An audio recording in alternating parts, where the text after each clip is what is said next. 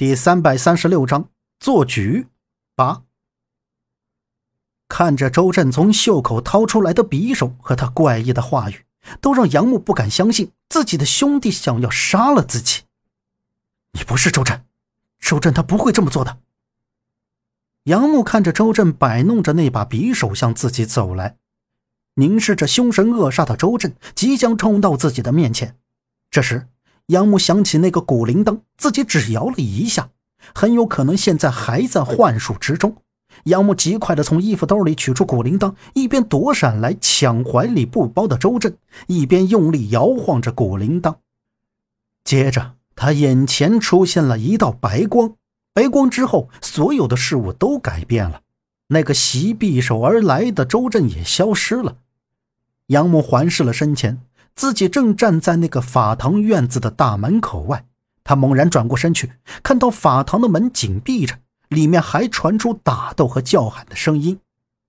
就在他准备返回去的时候，陈方安搀扶着李庆华从一侧跑向他，周震和孟莎跟在他们后面。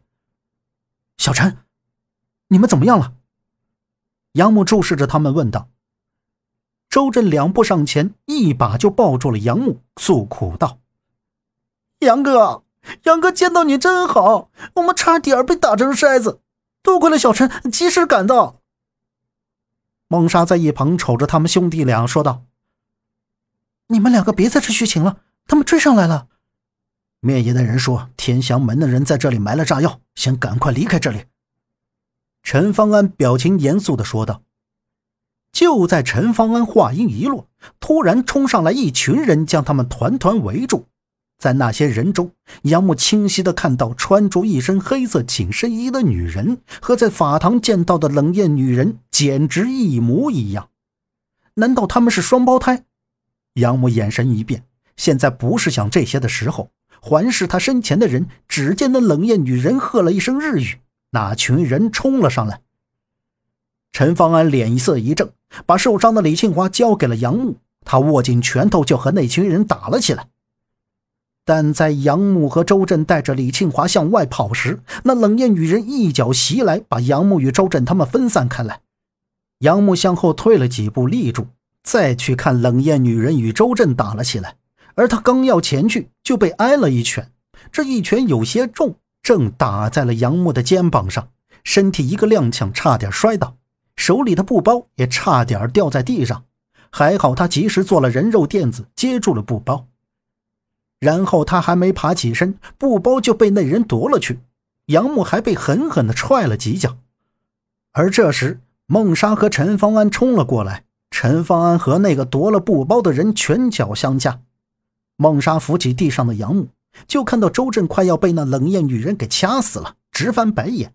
孟莎快不留心地冲了上去，把周震从冷艳女人的手里救了出来。紧接着，就听到寺院的身后传来“轰”的一声响亮的爆炸声。杨木抓起李清华，就和周震他们一刻也没有停留，快步向寺外走去。回头看着还在奋力抵抗的陈方安，冲他呼喊着。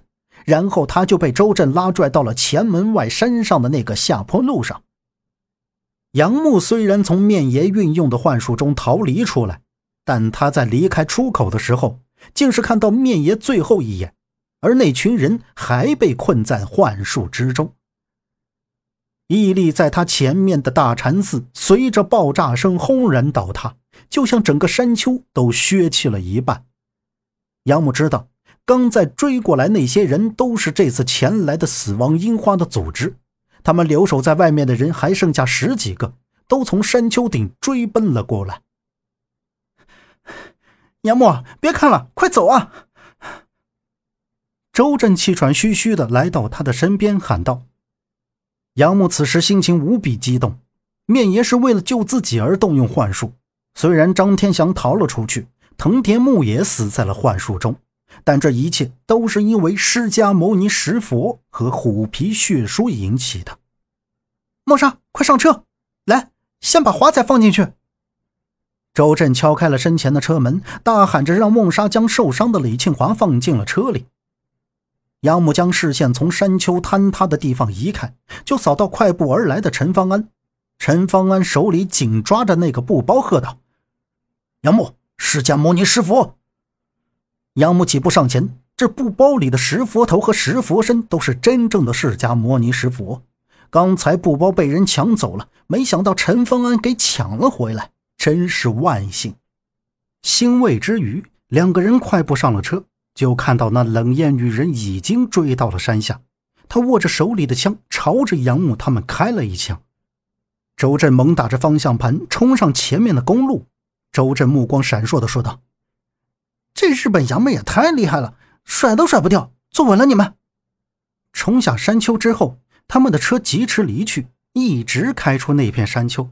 在看不到冷艳女人他们的踪影之后，周震把车开得平稳，对坐在身边副驾驶的杨木说道：“我知道老叔伯被关在哪儿了，是天香门的人抓走了他们，就在你之前说的那个什么。”锣鼓桥的地方应该是离这里不远，但是现在华仔受伤了。